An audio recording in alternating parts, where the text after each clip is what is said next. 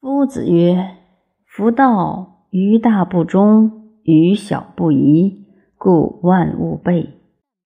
广广乎其无不容也，渊渊乎其不可测也。行得仁义，神之末也。非智人，孰能定之？夫智人有事，不亦大乎？而不足以为之累。”天下分饼而不与之谐，审乎无假而不与立谦。及物之真，能守其本，故外天地宜万物，而神未尝有所困也。通乎道，合乎德，退仁义，并礼乐，治人之心有所定矣。世人所贵道者，书也。书不过语，语有贵也。语之所贵者，义也。义有所随，义之所随者，不可言传也。而是因贵言传书。事虽贵之，我犹不足贵也。谓其贵，非其贵也。故视而可见者，形与色也。听而可闻者，名与声也。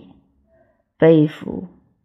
世人以形色名声为足以得彼之情。夫形色名声，我不足以得彼之情，则智者不言，言者不智，而是其实之哉？桓公读书于堂上，轮扁着轮于堂下。士追凿而上，问桓公曰：“敢问公之所读者何言也？”公曰：“圣人之言也。”曰：“圣人在乎？”公曰：“已死矣。”曰：“然则君之所读者，古人之糟粕也夫？”桓公曰。寡人读书，伦人安得异乎？有说则可，无说则死。伦扁曰：“臣也以臣之事观之。